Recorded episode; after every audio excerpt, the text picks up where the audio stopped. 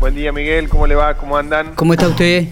Muy bien, todo bien. Bueno, me alegro, me alegro mucho. Estamos junto con Santiago y con Matías tratando de, charlar un ratito de algunas cosas que de repente le interesan a, los pampeanos y específicamente a General Pico. Este, así parece muy bien, parece muy bien charlar un poco. porque muchas veces, viste, que es muy difícil comunicarse con algún miembro de, del Poder Ejecutivo de la provincia porque tiene muchas reuniones, porque este, viajan mucho y de repente por ahí tenerlo también significa preguntarle cosas que nos interesa a todos, ¿no?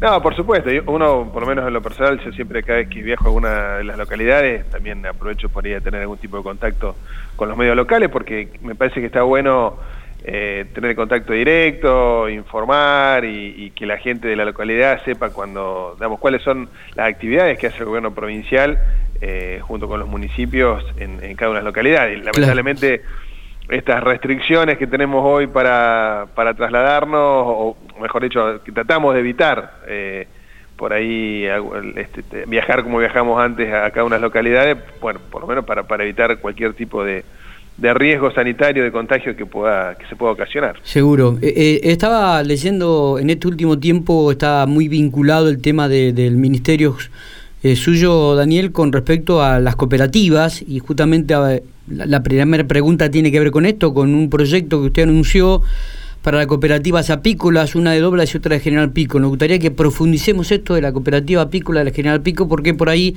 interesa a esta localidad. Sí, bueno, primero, bien como vos decías, este, el, en esta gestión en el Ministerio incorporamos la, eh, la subsecretaría de cooperativas, así que a partir de allí, con Fabián Bruna, quien es el que está a cargo de la, de la subsecretaría, empezamos a delinear cuáles iban a ser la, la, proyección de gestión que íbamos a tener durante estos cuatro años. Eh, porque de alguna manera se digamos, eh, se diversificó el, en las cooperativas la, parte de energía, obviamente, con, con, el nuevo, con la nueva Secretaría de Energía, la parte de conectividad con el Ministerio de Conectividad, y a nosotros nos, tocó o nos dejó la competencia más de la parte institucional y, de desarrollo de las cooperativas. En virtud de eso, empezamos a recorrerlas, este, Fabiana ha recorrido varias de las cooperativas, hemos tenido contacto con ella, y como bien vos decía, de las apícolas de General Pico, eh, a la cual le debo, por lo que te decía recién, una visita, porque había comprometido que los iba a ir a visitar y, a ver cómo estaban trabajando. Eh, en principio le, tramitaron y le otorgamos primero un subsidio y ahora estamos eh, tramitando un, crédito de asistencia crediticia, el ACES que se llama, que es para entidades solidarias, sí. que era un poco para... Eh, potenciar la proveeduría de la cooperativa. La cooperativa le provee a sus asociados y también a, otros apicultores eh, eh, vinculados a esta misma cooperativa eh, diferentes materiales necesarios para desarrollar su actividad. Entonces lo que necesitaban por ahí era adquirir más cantidad de estos, materiales para, para ofrecérselo a un, costo obviamente menor a sus asociados y, darle una, iniciativa también para el desarrollo de la actividad. Así que en eso estamos trabajando, eh, como vos decías, con, la otra cooperativa grande que tenemos en la provincia, que es la de Doblas, la Pícola también. Estamos viendo también la creación de un fondo rotativo, porque ahora lo que está pasando eh, con, estas, si se quiere, restricciones y dificultades que hay para trasladarse de, un lugar a otro o a otras provincias, muchos, muchos de nuestros apicultores eh, llevaban sus, sobre todo al, Alto Valle, en el Río Negro, eh, en esta época las, eh, toda su producción de colmenas para, para aquella zona. Claro. por ahí hoy, hoy se está un poco... Está complicado eso y bueno, por ahí lo que estamos tratando de ver si con este fondo rotatorio ayudamos a los apicultores para que puedan comprar el alimento que necesitan eh, para la producción y de esa manera evitar que tengan que trasladarse a otras provincias. ¿Cómo está el, tema de la producción? ¿Cuánta gente está trabajando en este aspecto? ¿Cómo está la provincia en este sentido? Mira, por la información que yo tengo, eh, en, la apícola de, Pico, por ejemplo, eh, creo que más o menos el último número que, teníamos era que extraer anualmente algo de 20.000 alzas y algo de 240.000 kilos de miel anuales. Eh, ¿Cuál es el destino de esta producción? Mira, es variado. la cooperativa Pico tiene creo que son entre 15, 20 asociados y también hay como 40 apicultores más de la zona este, que, trabajan conjuntamente con la cooperativa, así que eh, es un, nivel de producción importante. eh, y la verdad que, desde el 2018 creo que fue que tomaron la, concesión de la sala de extracción allá en General Pico, han hecho un, gran trabajo y nosotros lo que queremos es seguir apoyándolo para que se sigan desarrollando y, un poco apuntando a eso. Eh, apuntar por ahí, eh, hay muchas cooperativas en la provincia de La Pampa que no, digamos, no las prestadoras de servicios, sino las otras, en donde se apunta a la economía social. Y eso es lo que estamos tratando de, tratar de desarrollar o ayudarles a desarrollar, porque eso obviamente genera, genera producción, genera eh, mano de obra, eh, y para las localidades hoy en día eh, tener manos de obra vinculadas, en este caso a las cooperativas, es, es importante, se está desde el Ministerio nuestro, obviamente también trabajamos coordinadamente con el Ministerio de la Producción, con la Subsecretaría de Economía Social del Ministerio de Desarrollo Social de la provincia, con la Secretaría de Asuntos Municipales, digamos, es un trabajo en conjunto que vamos haciendo para ver de uno u otros programas, los diferentes tenemos el gobierno provincial, poder darle una mano a estas cooperativas y, que puedan eh, seguir adelante. Ministro, buenos días. Matías Oporto le habla. Hola, Matías. Em, justamente nombraba las cooperativas de servicio también. Eh, Hace unos días el secretario del Consejo de Administración de Corpico, Miguel Prieto, hacía referencia a que el movimiento cooperativo pampeano de los de servicios debe más de 600 millones al gobierno provincial. ¿Cómo se están manejando en este sentido? Mira, esa, como te decía al principio, eh, por ahí ese tema lo maneja la, Secretaría de Energía de la provincia a través de, Matías Toso, eh, pero bueno, eso también mm, creo que es parte de toda esta eh, nueva normalidad, como les gusta decir, que estamos viviendo respecto al, congelamiento de las tarifas, a las previsiones de corte, digamos, por la situación que, la mayoría de, los ciudadanos estamos, estamos atravesando, la situación económica.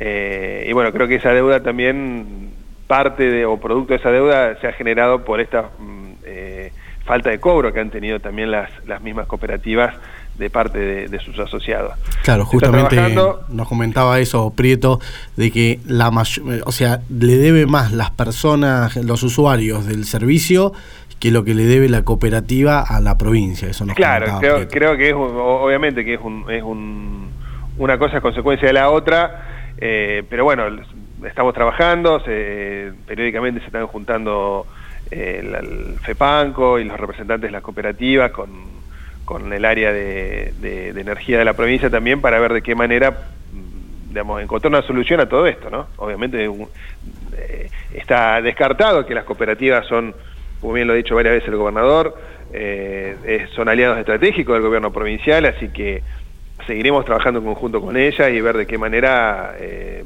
se puede solucionar esta, esta situación y, seguir adelante. Daniel, eh, en el día de ayer nosotros publicamos, Julio Rojo, el subsecretario de Obras Públicas de la provincia, anticipaba que en octubre estaría inaugurando el edificio aquí en General Pico del nuevo Consejo y Administrativo. Estuviste reunido con el viceintendente de Pico, Daniel López, ¿Qué, se habló? ¿Qué, se puede confirmar al respecto de este tema?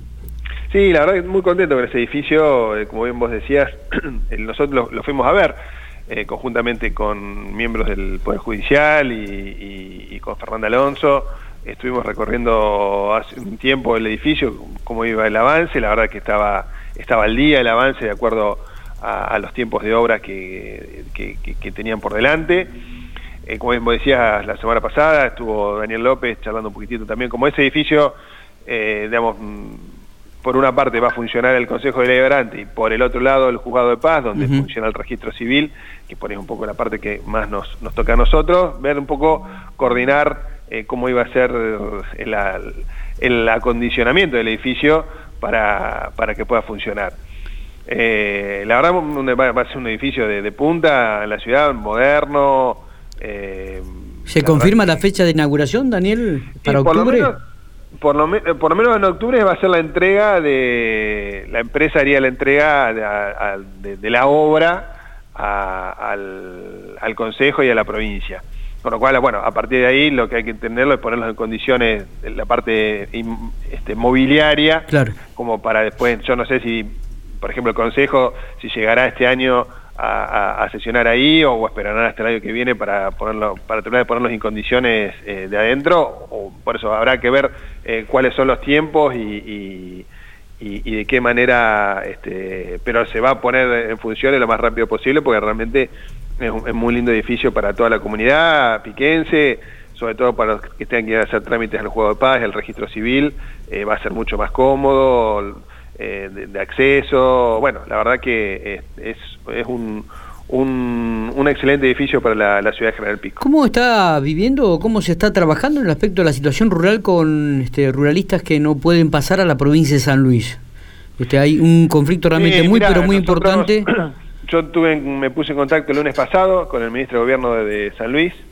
Eh, posteriormente también hablaron los ministros de producción de ambas provincias para tratar de encontrar un canal de diálogo y que los productores pampeanos puedan sobre todo en, las zonas cercanas al límite de la provincia de La Pampa, eh, puedan acceder a sus eh, explotaciones agropecuarias. También hay comerciantes que trabajan mucho con, las localidades lindantes a la provincia. Nosotros le, propusimos un sistema de... Eh, nosotros con, hemos establecido que quien quiere ingresar a la provincia de La Pampa a realizar alguna actividad económica, si viene en alguna zona cercana de la provincia donde no hay circulación viral y, no hay inconvenientes, esas personas pueden ingresar a la provincia a desarrollar su, trabajo, con los controles sanitarios pertinentes, obviamente.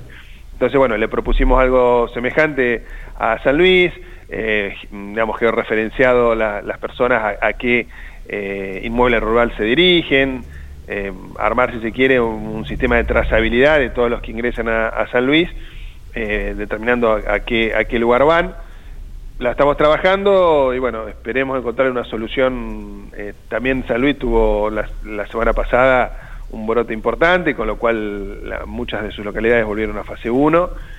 Lamentablemente es una situación que nos supera a todos. En la provincia de La Pampa hemos tratado de mantener en lo más posible la actividad económica. Hemos hecho, digamos, con, con, por ejemplo, lo que hablamos recién, todas las asociaciones agrícolas, Carvap, el tema de los apicultores también, había muchos apicultores de la provincia de Buenos Aires que querían ingresar a La Pampa. Bueno, se ha ido trabajando con el Ministerio de la Provisión de la provincia de Buenos Aires. Hemos ido tratando de que la actividad económica en la provincia este, siga funcionando eh, siempre y cuando manteniendo los controles sanitarios y que gracias a eso y al esfuerzo que han tenido todos los pampeanos hemos podido mantener un estatus sanitario en La Pampa epidemiológico que hoy nos permite tener más del 90% de la actividad económica funcionando. Está, digo, pero eh, ¿hay, hay este, vías de, arreglo con respecto al tema de San Luis, eh, Daniel? ¿Has tenido alguna respuesta? Lo estamos trabajando. Hoy todavía, obviamente, una respuesta positiva todavía no hemos tenido, pero sí, sí lo seguimos trabajando para, bueno, para poder este, darle una respuesta a nuestros productores que puedan de alguna manera ingresar a sus, a sus campos en la provincia de San Luis. ¿Estimás que en el curso de la semana puede haber alguna respuesta? Esperemos, no, no te lo puedo asegurar porque bueno, no, no depende solo de nosotros, así que, pero que, digamos, que estamos trabajando en el tema, estamos trabajando, estamos, nos estamos ocupando y preocupando para encontrar una solución. ¿Cómo está el tema de las escrituras de viviendas? ¿La, gente sigue aprovechando este servicio gratuito que ofrece la provincia, Daniel? Sí, la verdad que es un trabajo que también venimos de la, del periodo anterior, eh, un trabajo muy muy importante que se ha hecho desde el registro de la propiedad inmueble, un convenio con todos los municipios de la provincia. Eh, General Pico ha sido una de las localidades que más ha, aprovechado este programa, porque mm, yo, por lo menos siempre lo insisto, eh, en, cualquier programa que quiera realizar el, o ejecutar el gobierno provincial es importantísimo el trabajo con el municipio. Si el municipio eh, por ahí no, eh, no nos ayuda en esto, nos es muy difícil llegar al vecino. En este caso, General Pico ha trabajado muy bien eh, en diferentes áreas de gobierno para difundir este programa de protección de vivienda, que ni más ni menos que que a partir de que, de que un inmueble se registra con la protección de la vivienda, ya a partir de ese momento no se le van a poder rematar eh, a su propietario esa vivienda. Claro. Es un trámite gratuito que se hace a través del municipio, es decir, la persona va al municipio, le entrega toda la documentación necesaria, el municipio le informa cuáles son los trámites que, o el trámite que se necesita realizar, nos manda toda la documentación al registro de la propiedad del mueble, acá se analizan, si está todo ok, en menos de una semana o 10 días esa persona ya tiene registrada su vivienda con la protección de la vivienda y, bueno, es un, es un trámite sencillo, rápido, que le da un beneficio muy importante, sobre todo en estos tiempos, para los, los titulares registrales. ¿Las personas que construyeron con el Procrear también pueden hacer este trámite? Justo me preguntaban el otro día y... Mira, lo, lo pueden hacer una vez que ya, eh, digamos, han, han cancelado Claro, su- porque es porque está- por está hipotecada la casa eh, ya. Claro, Claro. sí se puede hacer, eh, digamos, eh, se, podría inscribir la protección de vivienda para adelante, digamos, quedaría vigente esa hipoteca a favor de quien le otorgó el crédito. Claro. Eh, una vez que cancele esa hipoteca ya quedaría saldado, pero digamos esa deuda quedaría pendiente en el caso de que exista. Siempre es hacia adelante, digamos, cuando vos inscribís la protección de vivienda es hacia las deudas que mm, puedas contraer posteriores a inscripción. Las que son anteriores, obviamente, son preexisten a esa Bueno, pero igual se pueden, se pueden Sí, sí, inscribir sí. y, Sí, sí, y sí, ya sí, proteger sí, su vivienda para otros sucesos. Exact- exactamente, exactamente. Sí, sí, sí, sí. Está muy bueno este detalle, o sea que no, Muy- se, no se conocía. Me llama la atención realmente, ¿eh? Justamente me preguntaban el otro día y la verdad no sabía qué contestar y, y estaba buenísimo porque conozco un montón de gente que Sí, lo ha hecho. en mi entre- caso, en mi caso Miguel, particular. Claro. y es una buena protección para cuidar lo que uno tiene. ¿no? so- sobre todo que, como te decía recién, eh, lo- la vivienda es dentro de una familia es creo que lo, primordial porque es donde se desarrolla todo el seno familiar y realmente que para una con lo que cuesta llegar a una vivienda eh, que, puedas tener esa seguridad creo que, que está bueno y, y es muy importante que todo aquel que lo pueda hacer eh, lo, lo haga. ¿Hay un número estimativo de gente que ha utilizado este servicio? No lo tengo, no lo tengo digamos, Los- te, saqué del carril. No, no, pero es importante. No, no, pero mira, te diría que es un número importante, sobre todo, como te decía recién, General Pico, cada vez que hemos ido hemos entregado un montón de, de esas actas. Eh, todo, digamos, llevamos ya cinco años eh, con un ritmo bastante parejo de, de entrega de acta. Si te tiene un número, la verdad, eh, eh, es aleatorio porque no lo tengo, pero sí que es importante. Está. Daniel, este, muchísimas gracias por estos minutos. Ha sido No, muy, muy amable para, y hablando a con nosotros. disposición para cuando ustedes quieran. ¿eh? Un fuerte saludo a todos ustedes y a toda la audiencia.